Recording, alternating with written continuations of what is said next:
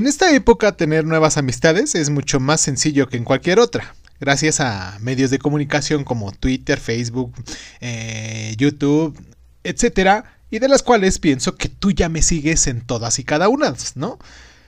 Ah, bueno, eh, con eso en mente, eh, tu objetivo del día, del día de hoy es buscar a una persona desconocida y hacerla tu amiga. O bueno, al menos tener comunicación con ellos porque conforme crecemos vamos necesitando amigos o hermanos con quien podamos contarnos todas nuestras historias.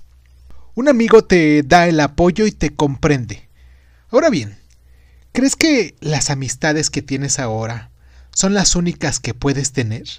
De hecho, eh, no es así. Poseemos la capacidad de tener muchos más amigos para crear nuevos vínculos.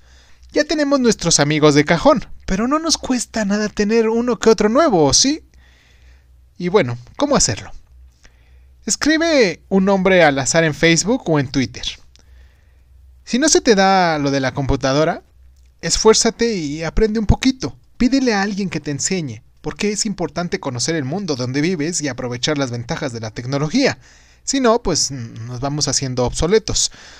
Bueno, entonces pones un nombre al azar y envías un mensaje privado diciendo, Hola, mucho gusto, vi tu foto y tus comentarios y me caíste muy bien. Ojalá podamos platicar. Comparto muchas de tus ideas. Así de sencillo. Pero como no vas a esperar años a ver si te contesta, haces lo mismo con 5 o 10 personas más. Así vas a tener un poquito más de opciones.